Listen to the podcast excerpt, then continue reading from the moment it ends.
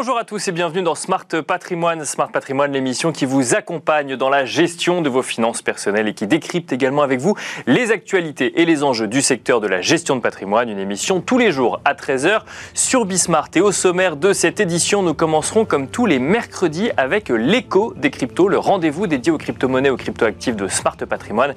Et en l'occurrence, nous nous questionnerons autour d'un stablecoin européen, notamment donc stablecoin euro face à la concurrence de stablecoin euro américain, euh, mis en place notamment par euh, l'entreprise Circle.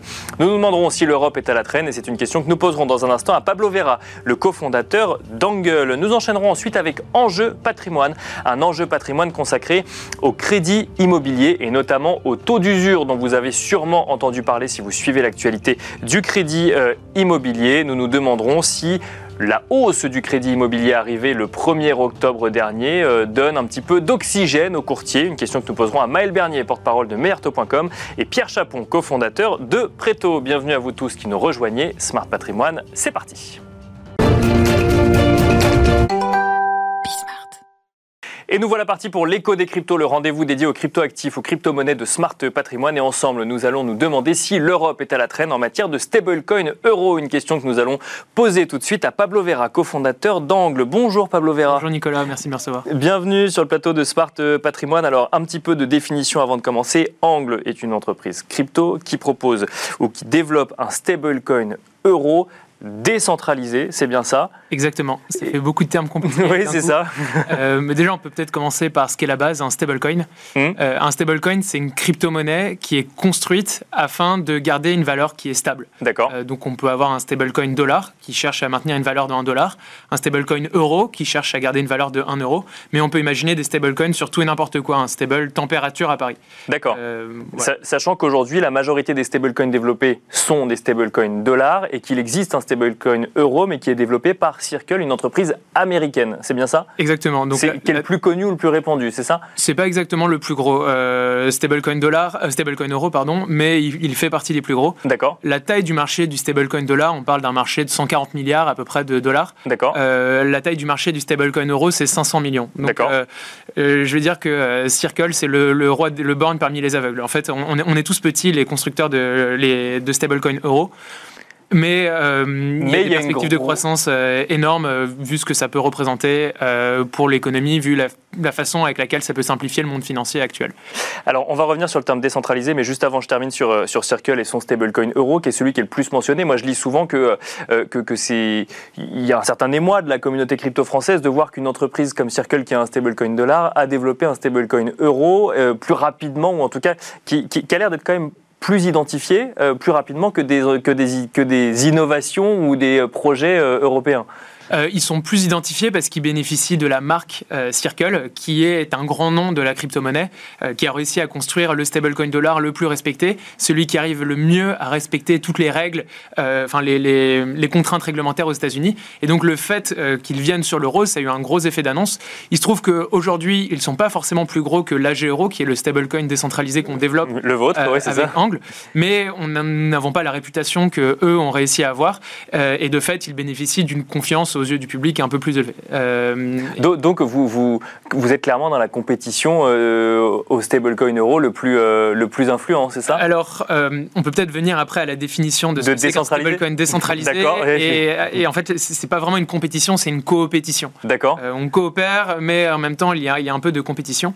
Donc, un stablecoin, comment on fait un stablecoin? On le fait en ayant des réserves derrière. Donc, soit nos réserves, c'est de l'argent dans un compte en banque, c'est le modèle Circle. D'accord. Soit nos réserves, c'est des crypto-monnaies dans des, ce qu'on appelle des smart contracts, des contrats intelligents qui sont totalement transparents, auditables, et ça, c'est le cas de Angle. Euh, il y a derrière l'AG Euro, c'est un panier de crypto-monnaies. Il y a toujours plus de crypto-monnaies en réserve derrière l'AG Euro que d'AG Euro en circulation. D'accord. Donc en ce moment, l'AG Euro, c'est 40 millions euh, d'AG Euro en circulation, et il y a à peu près 75 millions de euh, crypto-monnaies qui sont derrière tout ça. Donc, 75 millions d'équivalents euros, c'est ça, sauf en crypto-monnaie Exactement. D'accord. Enfin, une certaine somme de crypto-monnaie qui correspond à 75 millions d'euros, c'est ça? Exactement. D'accord, je comprends. Euh, et donc, euh, la façon de créer ces stablecoins sont différentes. Euh, pour créer un stablecoin de Circle, un euro C, il faut leur donner un euro, ils vous donnent un euro C. D'accord. Nous, c'est un peu plus compliqué pour garantir le fait qu'on ait toujours plus de réserves derrière. ce qui fait que souvent, pour accéder à la Géro, il est bien facile de passer par l'euro C. Mais la, différence, et là où nous, on apporte vraiment de la valeur, c'est qu'on est capable de construire autour de la Géro tout un écosystème financier qui n'est pas possible de construire que Circle ne pourra pas construire autour de l'euro C. Et pourquoi ça? Euh, en partie à cause des contraintes réglementaires. Euh, parce que eux, euh, leur métier, c'est d'avoir des réserves auditables et de, maintenir cette convertibilité par rapport à l'euro. Nous, notre métier, c'est de coder des smart contracts, de coder des solutions de finances décentralisées, et on peut les coder autour euh, de l'AG-Euro. Donc, je vais parler un peu de façon un peu plus concrète. Qu'est-ce qu'on peut faire autour de l'AG-Euro euh, L'AG-Euro, il est possible de l'emprunter. Donc, et qui dit l'emprunter, c'est-à-dire qu'il est possible de prendre du levier autour de l'AG-Euro. D'accord. C'est-à-dire que je peux faire du crédit. De faire du crédit en AG-Euro. Et ça, Circle ils peuvent compter sur d'autres gens pour le créer sur l'euro C, mais ça sera plus cher et pas aussi efficace que si c'est les concepteurs eux-mêmes du stablecoin qui arrivent à le faire. Et alors pour la G-Euro, si on peut faire du crédit, qui prête? Euh, le protocole prête. D'accord. Euh, donc euh, nous, on, est capable de créer des AG euros que des gens peuvent emprunter. et en cas de défaut, il y a des mécanismes qui garantissent que le, protocole n'a pas perdu d'argent en se faisant payer. Et comme le protocole est moins gourmand que les gens qui prêtent, eh ben, il est possible d'emprunter des euros des, en crypto, donc des AG euros à 0,5% par an par exemple. Une question quand même, donc je reviens sur la, définition de base, hein. on parle de stablecoin euro décentralisé. pourquoi on appelle ça un stablecoin? C'est parce parce que l'idée, c'est que le cours de ce token ou de ce, euh, de ce, de ce crypto-actif suive le cours de l'euro, c'est ça? Alors, quand on a euh, un euro en compte en banque pour euh, un euro C, par exemple, ou en tout cas un stablecoin euro proposé, c'est assez simple de, de, comprendre le mécanisme. Quand on a des cryptos en compte en banque ou en wallet, pour le coup, comment, comment on fait? Donc, il y a ce qu'on appelle des mécanismes d'arbitrage qui permettent à des gens de prendre un profit dès que le cours de l'AG euro dévie par rapport à un, euro. Et donc ça, c'est des mécanismes qui sont codés, qui sont transparents, que tout le monde peut vérifier par eux-mêmes. C'est des mécanismes que nous, on a fait auditer. D'accord. Euh, et donc tout le monde est capable de suivre les, les, agents qui ramènent le prix de l'AG euro à 1 euro. Et la, contrepartie, enfin, pour revenir sur la définition d'un stablecoin, quand l'euro perd 15% dans l'année par rapport au dollar, bah, l'AG euro perd aussi, lui, 15% par rapport C'est ça, ça marche dans les deux sens. Ça marche dans les deux sens. D'accord. Oui, par rapport au dollar. Donc en fait, euh, quelque part, quand on, comme on est sur le Forex où on peut jouer le dollar par rapport à l'euro, on peut jouer le stablecoin dollar par rapport au stablecoin euro. C'est ça, il y aura le même mécanisme normalement. Il y a des gens qui ont gagné des millions de dollars en, euh, chez nous, euh, sur Angle, en prenant du levier, en pariant la hausse sur les stablecoins dollars et en pariant la baisse sur les stablecoins euros avec des leviers jusqu'à x100 par exemple. D'accord. Bon, il y en a qui ont perdu aussi également. J'aime bien quand euh, même, quand, on parle de ceux qui gagnent, j'aime bien bah, parler de ceux qui perdent, ceux qui présent, on s'est lancé, depuis qu'on s'est lancé, globalement, l'euro a plutôt baissé par rapport au dollar. Donc la tendance est à ce que beaucoup de gens aient gagné, mais si demain le dollar venait à baisser, ces gens perdraient par rapport à l'euro. Alors, bah, ça, euh, ça, fait une transition toute trouvée pour mentionner quand même que euh, vous n'êtes pas PSAN, vous n'avez pas demandé l'enregistrement PSAN auprès de, l'AMF, donc euh, vous proposez une solution entre guillemets qui n'est pas vérifiée, ou en tout cas vous n'avez pas montré pas de blanche à l'AMF pour, pour proposer cette solution d'investissement. Pourquoi, pourquoi ce choix? Parce qu'on est décentralisé. D'accord. Donc nous, en fait, euh, Angle, Angle Labs, euh, exactement, est une société qui contribue au développement d'un protocole qui, lui, est régi de façon complètement autonome par ce qu'on appelle une DAO, une, euh, Decentralized Autonomous Organization en anglais, ouais. régie par des token holders qui sont des actionnaires. Donc en fait, il n'y a pas d'existence juridique en soi pour le protocole Angle et encore moins pour la Géo. Et donc nous, sommes pour montrer pas de blanche. Et nous, notre but, c'est de montrer qu'on est un instrument au, service de la, politique euh, monétaire euh, et économique de la Banque centrale. C'est-à-dire quand il y a de l'inflation sur l'euro bah, et que l'euro perd de la valeur, l'AG euro perd lui aussi de la valeur. Euh, donc on est au service de l'État, mais notre structure juridique et la façon avec laquelle le stablecoin est créé fait que nous ne pouvons pas, à ce stade, euh, avoir euh, de, de, licence AMF. Et aussi, nous attendons un peu plus de clarté euh, au niveau de la régulation, au niveau de la réglementation européenne qui s'appelle MICA, qui va être mise en place. On attend un peu plus de clarté pour savoir, nous, comment on va se positionner, mais je pense qu'on va aller dans le sens de beaucoup de compliance, c'est-à-dire faire en sorte d'être dans le droit chemin, que n'importe qui puisse interagir avec la G-Euro, parce que nous voulons être les champions européens Européens, nous voulons être les champions mondiaux en termes du stablecoin euro et cela implique de respecter la loi. de respecter les, les, les différentes règlements, réglementations. donc je rappelle hein, que l'investissement en crypto-monnaie, en crypto-actifs, en stablecoin, mais aussi d'ailleurs en forex que j'ai mentionné tout à l'heure, sont des investissements risqués, hein, de manière générale. C'est le principe même de, de, de l'investissement et encore plus de ce type d'investissement dans certains, dans certains contextes.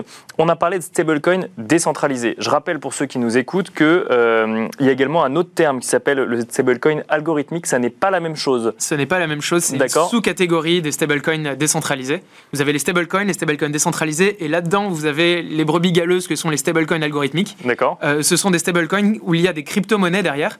Euh, mais ces crypto-monnaies, ce sont des crypto-monnaies super volatiles dont le prix dépend elle-même euh, de la santé du stablecoin. Donc il y a des effets de réflexion, c'est ce qui s'est passé notamment avec euh, l'UST, qui est un stablecoin dollar euh, qui a explosé en plein vol. Il y a 40 milliards de capitalisation qui a disparu du jour au lendemain.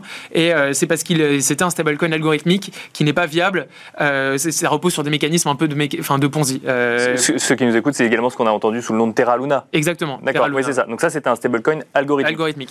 Et alors, quelle différence entre un stablecoin, pardon, hein, mais stablecoin décentralisé et une monnaie numérique de banque centrale qui serait développée? Mettons, par la Banque Centrale Européenne, par exemple. Euh, euh, je pense que c'est l'effet multiplicateur euh, qu'a la, Banque centrale. La Banque centrale, enfin, qu'ont les banques. Euh, les banques, elles ont 0,2 en réserve, elles peuvent émettre 1. nous, on a besoin d'avoir 1 en réserve pour émettre 1. Même, même, plus de 1. Il nous faut 1,5 pour émettre 1. et donc, une, monnaie de Banque centrale, c'est beaucoup plus puissant qu'une qu'un stablecoin euro. Ça permet de grossir beaucoup plus vite.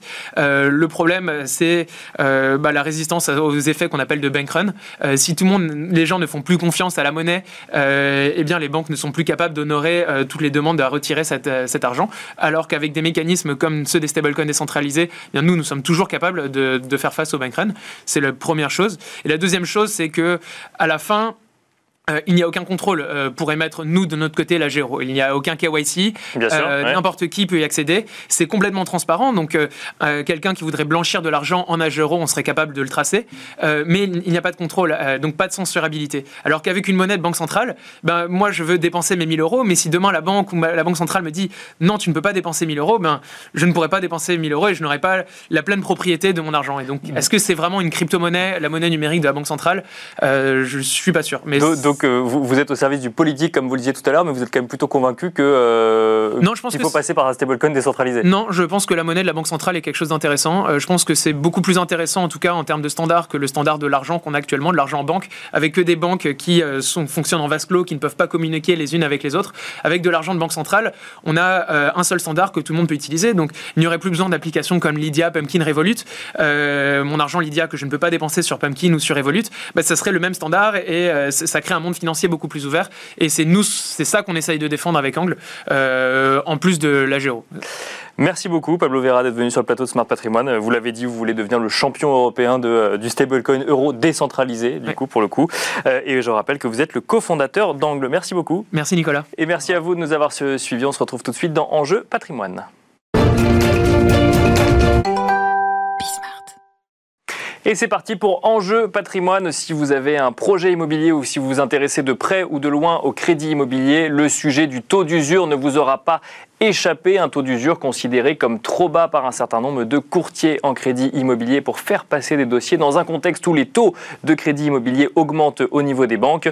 Ce taux d'usure a été revu à la hausse au 1er octobre 2022. On est à présent à 3,05% pour les crédits euh, de 20 ans plus. Est-ce que cela suffit à euh, libérer euh, les, euh, la pression qui pouvait peser sur les dossiers ou en tout cas sur les courtiers? Une question que nous avons voulu poser à Maël Bernier, porte-parole de meilleurtaux.com. Bonjour Maël Bernier. Bonjour. Bienvenue sur le plateau de Smart Patrimoine. Une question que nous avons voulu poser également à Pierre, Chapeau, Pierre Chapon, pardon, cofondateur de Préto. Bonjour Pierre Chapon. Bonjour. Bienvenue également sur le plateau de Smart Patrimoine.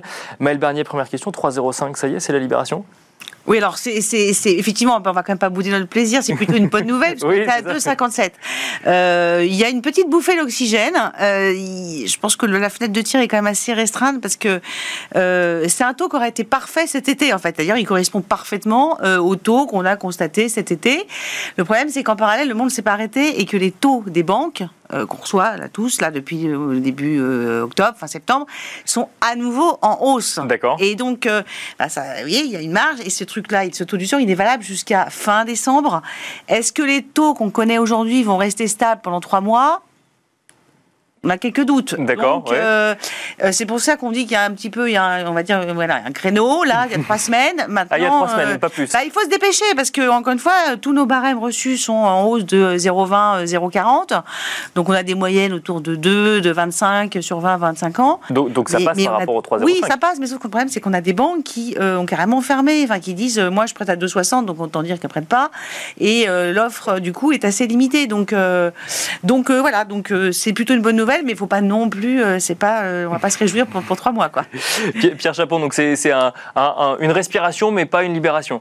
Tout à fait. Alors déjà, il faut préciser que c'est l'application mécanique de. Oui, bien sûr. Oui, bien sûr. Euh, donc, donc il n'y a pas une nouveauté finalement particulière. On s'attendait à ce que ce soit au-dessus de 3%, c'est au-dessus de 3%, 3,05.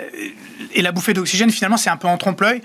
une bonne partie des, des, dossiers qui sont libérés, c'est des dossiers qui étaient pas mal en attente sur la fin du, du trimestre précédent. Et donc, euh, euh, qui euh, ils passent un peu la, porte du métro qui se ferme juste derrière eux. Donc en fait, on attendait avant de les envoyer et maintenant on les envoie et du coup ça peut passer. Du coup, ça, peut passer. Donc c'est une bonne nouvelle pour ces pour ces, emprunteurs-là, mais c'est des gens qui avaient initié leur projet il y, a, il, y a, déjà un petit moment. la question qu'on doit se poser maintenant, c'est qu'est-ce qui se passe pour les gens qui initient des projets maintenant ou dans deux semaines ou dans trois semaines, qui devraient concrétiser à la fin du trimestre. et là, tout porte à croire que ça va devenir compliqué de nouveau à peu près de la même manière qu'au trimestre d'avant. Ça va recoincer parce qu'on aura des nouvelles hausses de taux et qu'on va se retrouver face à un blocage du taux d'usure? Oui, c'est très probable. Euh, les, les, indicateurs macroéconomiques, euh, la, tendance de l'inflation, euh, les taux d'emprunt d'État, ils ont continué de monter. Bien sûr. Les taux d'emprunt d'État français qui font référence pour le crédit immobilier, ils sont aujourd'hui à 2,4. Il y a encore quelques jours, c'était 2,7. donc on voit bien que là, le, prix naturel du crédit immobilier, c'est pas les 2, 2,25 qu'on a actuellement. Tout n'est pas encore passé dans les prix. et donc oui, naturellement, ça va recoincer plus tard. et donc il faut remettre sur la table le sujet de la formule de calcul. Oui, parce que bah, Maël Bernier, bah, le, le, problème, c'est le problème, c'est cet effet retard. C'est-à-dire que c'est pour ça que je vous. Mais c'est systématique, c'est le principe ah, oui, du calcul. C'est le principe du calcul. C'est pour ça qu'on dit effectivement qu'il faut, faut, revoir ça. Euh, nous, on a les taux des banques à l'instant T. Là, on est capable de dire aujourd'hui, début octobre, les taux c'est ça. On va être capable de dire le 25 octobre, les taux c'est ça. La Banque de France, elle, elle dit pas les taux le 25 octobre, c'est ça. Elle va regarder les taux d'il y a trois mois. Donc, euh, c'est dommage parce que, en fait, si cette formule, même sans changer la formule, mais juste en regardant les barèmes tels qu'ils sont pratiqués à l'instant T, on serait bon. Euh, quand, quand euh, on, fait référence à des taux à 1,85, oui, ok, mais c'était il y a trois mois. Et donc, comme le dit Pierre, oui, mais il n'y aurait pas cet effet protection. Ouais, mais la protection, alors ça, je, c'est très bien. On parlait d'une protection au moment du taux d'usure, c'est pour protéger du, surendettement. La réalité, c'est que, je pense que tu vas pas me contredire, euh, on a des dossiers qui étaient bloqués cet été, avec des gens qui gagnaient 15 000 euros par mois et qui avaient 300 000 euros d'apport mais juste qu'ils avaient plus de 45 ans. Oui, et donc c'était euh, d'assurance en fait, senior, junior, euh, et donc ils étaient bloqués à cause du taux d'assurance. C'est aberrant. Donc euh, la protection, elle est faite sur le critère d'endettement des ménages. C'est le 35%. On dépasse pas. On peut en discuter d'ailleurs, mais en tout cas on le dépasse pas. Et c'est voilà, c'est 35% des revenus nets qu'on dépasse pas. Une fois qu'on répond à ces critères-là, pourquoi bloquer? Je veux dire après, empêcher des Français d'emprunter à 2, même 2,5, mais même 3%, quand on a une inflation à plus de 5, qui d'ailleurs devrait être même plus, beaucoup plus élevée s'il n'y a pas le bouclier, c'est complètement un non-sens économique. Donc euh, euh, il, est, il faut effectivement réviser cette formule, il faut se pencher dessus, sinon on va tous les trois mois, vous allez entendre, et il n'y a pas que les courtiers, parce qu'il faut balayer cette histoire de courtiers, c'est les courtiers qui se payent. Demandez aux notaires, ils disent la même chose, parce que eux, ils ont vu ça arriver un peu plus tard que nous. Bien sûr, mais ils ont plein de ventes qui sont à l'arrêt, des ventes longues et tout, donc c'est un vrai problème. Je, rebondis sur le, sujet de la protection. Euh, effectivement, il y a deux niveaux de protection du consommateur. D'abord l'endettement, euh, et qui, qui, Donc ça, c'est les normes du HCSF. Les normes du HCSF et avant ça, euh, les pratiques bancaires qui sont globalement très responsables en France, avec un taux de défaut très très faible. finalement, si on retourne à, à l'essence de ce qu'est le taux d'usure, c'est la protection pas tellement contre le surendettement, contre des prêteurs qui feraient des marges euh, disproportionnées. Hein. Mhm. bien là, on est, on est, euh, mhm. on n'est pas, on n'est pas du tout là. Hein. On n'est pas du tout sur des marges indues. On est à, des banques qui, euh, alors ça dépend des typologies de ressources que les banques ont, mais qui sont plutôt avec des marges très faibles, voire négatives. donc cette, cette, formule censée protéger de marges indues, elle est, elle, est absurde en fait en ce moment. Mais ça veut dire quoi bah, Peut-être toujours vous, Pierre Chapon, pour bien comprendre. Donc on est dans un contexte d'inflation effectivement à 5 voire 6 projections d'ici euh, d'ici la fin de l'année. En France, on est donc à un OAT 10 euh, ans qui, euh, donc sur lequel est pas indexé, mais en tout cas qui est en corrélation avec, les taux de crédit immobilier, donc l'OAT à 10 ans français qui est donc à 2,4 et, et encore à 2,7 la semaine dernière. On parle même de crack obligataire dans des émissions un peu plus tournées sur, les marchés financiers. Ça veut dire qu'en fait, le, taux, si jamais il n'y avait pas de taux du jour, il irait jusqu'où aujourd'hui? Le taux d'un crédit immobilier, quoi, il serait à 5%. Si on prend la marge, si on prend la marge d'une OAT à 2,5, la dernière fois qu'on a eu des OAT à 2,5, euh, vous êtes beaucoup trop jeune pour vous en souvenir, mais moi je m'en souviens, on, avait, des, on avait des taux à 4,20. Ouais, D'accord. 10 ans, quoi. Voilà, c'est 10 ans. Donc, donc, en fait. Donc là, on revient sur des niveaux d'il y a 10 ans. Donc, on devrait être à ça. Donc, c'est pour ça que quand Pierre dit, on parle de, de, de, protéger contre les banques qui, en gros, se feraient beaucoup d'argent sur le malheureux français qui emprunte. La réalité, c'est que elles-mêmes, elles sont plutôt sur un taux d'emprunt euh, sur les marchés financiers plutôt autour de 2,5 euh, même. Euh, et elles doivent prêter à 2 ça marche pas. Enfin, dire, vous, on vous dit, vous prêtez, t'empruntes à 2,5, tu prêtes à 2, tu le fais pas. Et donc, vous voyez des banques qui prêtent plus aujourd'hui ah bah, oui. Oui. Oui. oui, oui, bien sûr. Tous les deux, vous voyez des banques qui ne prêtent pas parce que c'est pas rentable. Celles qui vont sur les marchés mmh. financiers, qui sont obligées de se financer sur les marchés financiers, oui. Mmh. Donc il y a moins d'offres de crédit aujourd'hui. Il y a moins d'offres de crédit, tout à fait. Il y a moins d'offres de crédit aujourd'hui. Ouais. Je, reviens sur euh, donc, en fait parce que je m'attendais honnêtement à ce qu'on me dise bon bah il y a une respiration ça va mieux hein. c'est génial et voilà mais c'est pas du tout le cas c'est non c'est mieux c'est mieux on va pas dire que c'est pas là mais mais mais, mais c'est trop tard mais c'est le problème du de l'effet retard c'est pour ça qu'on dit qu'on a trois semaines. C'est qu'on va passer les dossiers, tous les dossiers qui sont bloqués euh, juillet, août, euh, septembre, ils vont se précipiter. Quelqu'un qui commence là aujourd'hui sur sa visite, enfin qui a trouvé son bien, il va pas rentrer dans ces taux à 2%. Donc euh, voilà. Euh, Pierre Chapon, vous l'avez déjà mentionné sur ce plateau. Euh, du coup, la solution, c'est quoi? C'est les taux révisables? C'est ce qu'on commence à voir sur certaines banques ou Alors. Non, c'est pas la réponse à tout.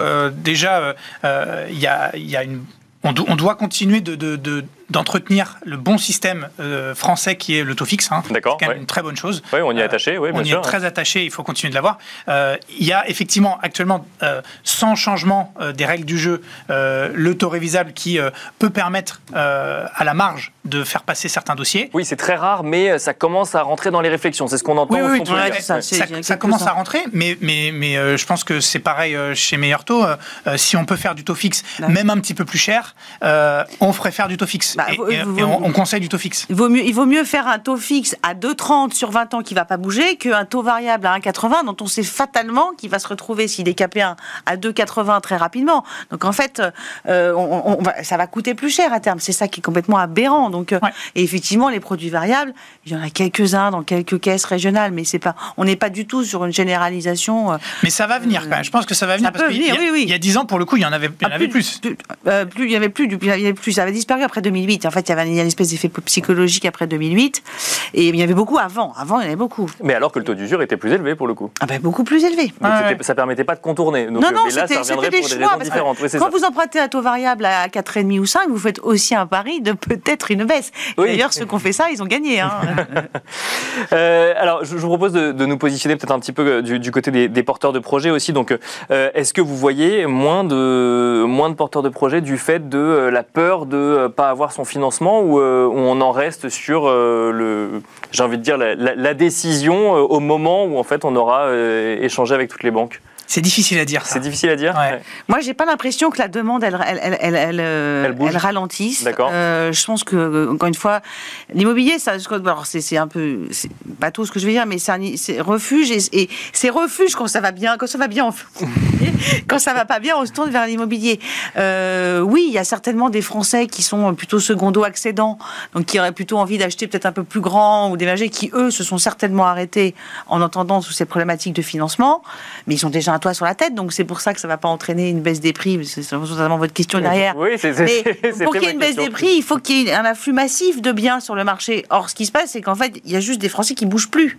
Mais pas, ils vont, ils vont pas se mettre à vendre oui. comme ça pour rien non, mais par exemple, en échangeant avec certains professionnels de l'immobilier, on peut entendre que euh, la baisse des prix à Paris peut être liée au fait que le profil de ceux qui achètent des grandes surfaces à Paris euh, achètent moins en ce moment parce que ça passe pas avec le taux d'usure et les taux d'assurance. Paris, Paris, c'est un peu, c'est un, un, épiphénomène. Enfin, Paris n'est pas la France du tout. Non, bien sûr. Euh, mais ma question Paris, est sur Paris. Paris repart parce qu'en plus il y a des étrangers qui reviennent parce que l'euro est quand même en baisse.